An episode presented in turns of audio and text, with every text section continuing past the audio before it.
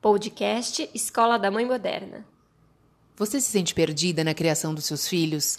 Cansada de tentar seguir as milhares de técnicas milagrosas que você vê na internet? Então esse podcast é para você.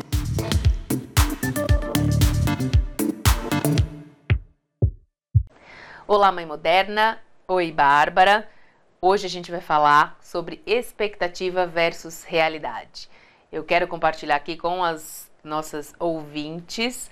Quem hum, a, que atira a primeira pedra, aquela que nunca falou, ai, quando eu tiver um filho, eu nunca vou fazer isso, eu jamais vou fazer isso, blá blá blá.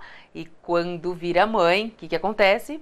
Faz exatamente ou até pior aquilo que sempre a gente criticou. Tema Mas, polêmico, hein, Tati? É, é, isso acontece, é muito mais comum do que a gente imagina.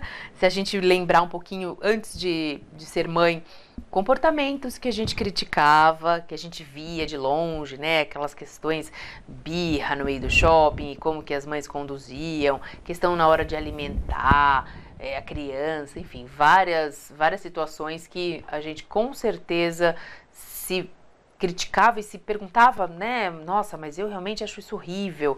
Por que, que essa mãe está deixando? Por como que uma mãe e um pai permitem que isso aconteça? Gente, é muito é muito difícil estar na posição de mãe no momento que isso, que algumas situações desafiadoras acontecem.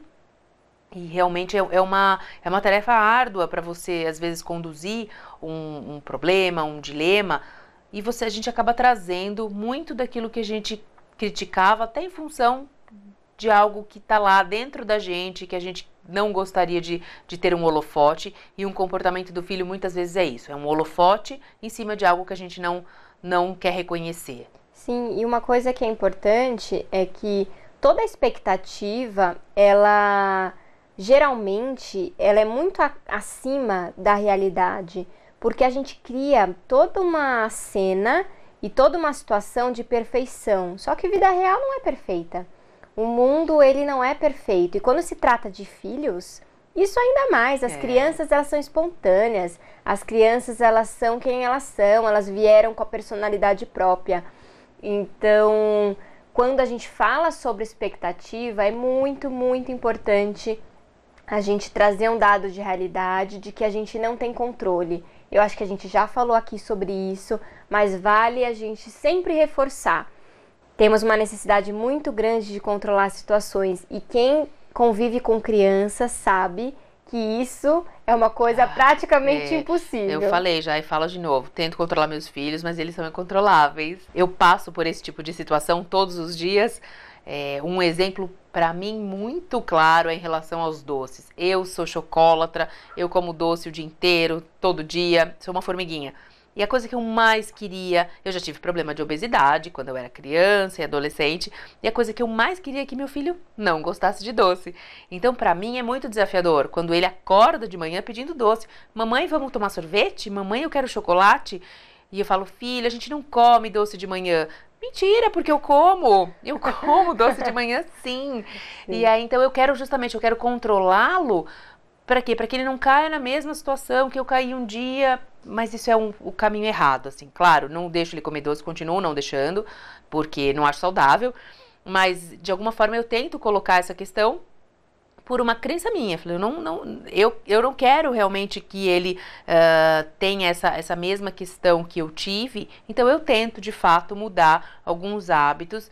Mas eu vejo a parte de birra também, é, a maneira de conduzir. Eu, por exemplo, detestava criança que gritava e meu filho grita. É, claro, criança é criança, mas a gente ali tem um momento que você está tão exausta, você, tá, você, não quer mais o embate, então às vezes você permite alguma coisa. E quem está de fora vê apenas a pontinha do iceberg, né? Quem, quem tá de fora num shopping e presencia uma birra, não imagina quantas birras que essa mãe já tentou, quais foram os caminhos que ela tentou conduzir para aquela situação. A gente enxerga só uma parte da, da história, né? Só um, um pequeno é, um lapso ali e não, não é fácil julgar numa situação como essa, né? Sim, e tudo isso tem a ver com a idealização. Quando a gente idealiza um comportamento, é, a gente coloca em prática ações que muitas vezes a gente não consegue cumprir.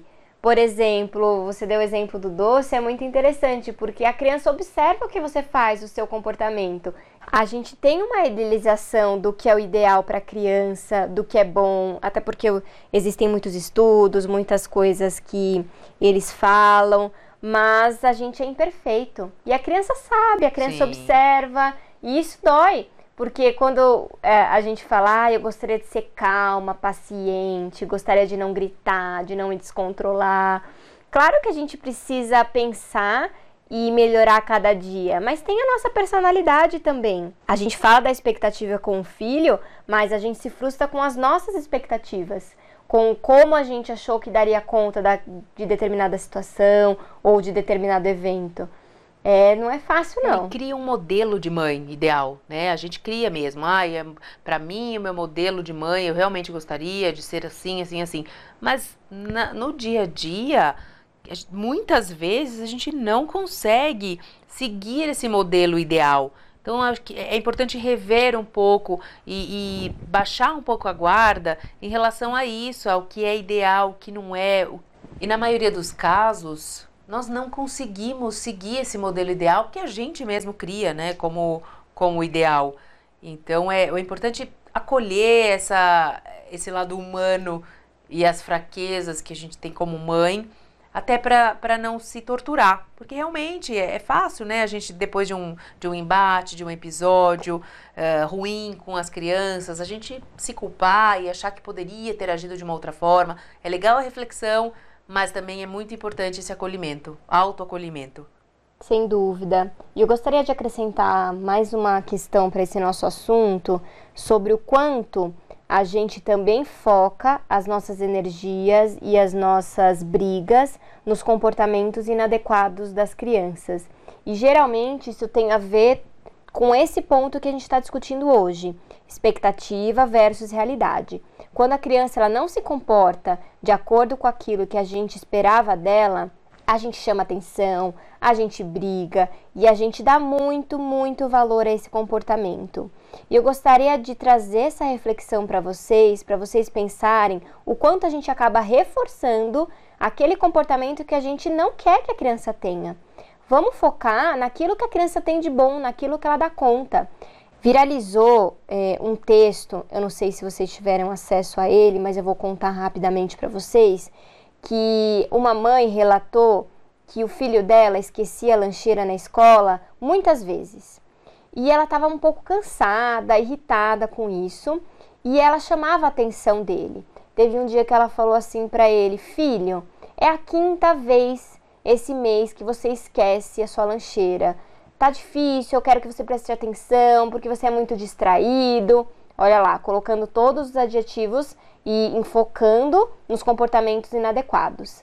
E ela viu que ele ficou retraído, ele ficou decepcionado com ele mesmo, porque ele não esquecia de propósito. E aí ela se deu conta disso e mudou a estratégia. E ela disse assim para ele: Filho, sabe quantos dias tem no mês, quantas vezes você veio na escola. Então vamos, vou dar um exemplo, eu não lembro exatamente, mas ela falou assim para ele: olha, você esse mês você veio 20 vezes na escola e você esqueceu o seu lanche cinco vezes. Então, o que, que isso quer dizer? Que você lembrou 15 vezes. 15 é maior que 5, não é? E ele ficou tão feliz, tão animado, porque ele se deu conta de que é, 15 é maior do que 5. Eu esqueci, mas eu posso melhorar. E ela enfatizou naquilo que ele poderia ter feito de melhor. E sabe qual foi o resultado? Ele nunca mais esqueceu a lancheira dele. Olha só como uma mudança de atitude pode fazer toda a diferença no comportamento das crianças. É isso mesmo. Quando o foco vai para a solução e não para o problema, facilita para a condução das questões do dia a dia. Porque focar no problema só faz ele crescer, só cria angústia e a gente realmente pensa que não vai sair dessa situação. Mas focando na solução, que é o que a gente quer, é um caminho bem mais certeiro. E para você, como está sendo lidar com as expectativas versus a realidade? Conta pra gente. Conecte-se através das redes sociais, arroba Escola da Mãe Moderna. Nos encontramos na semana que vem.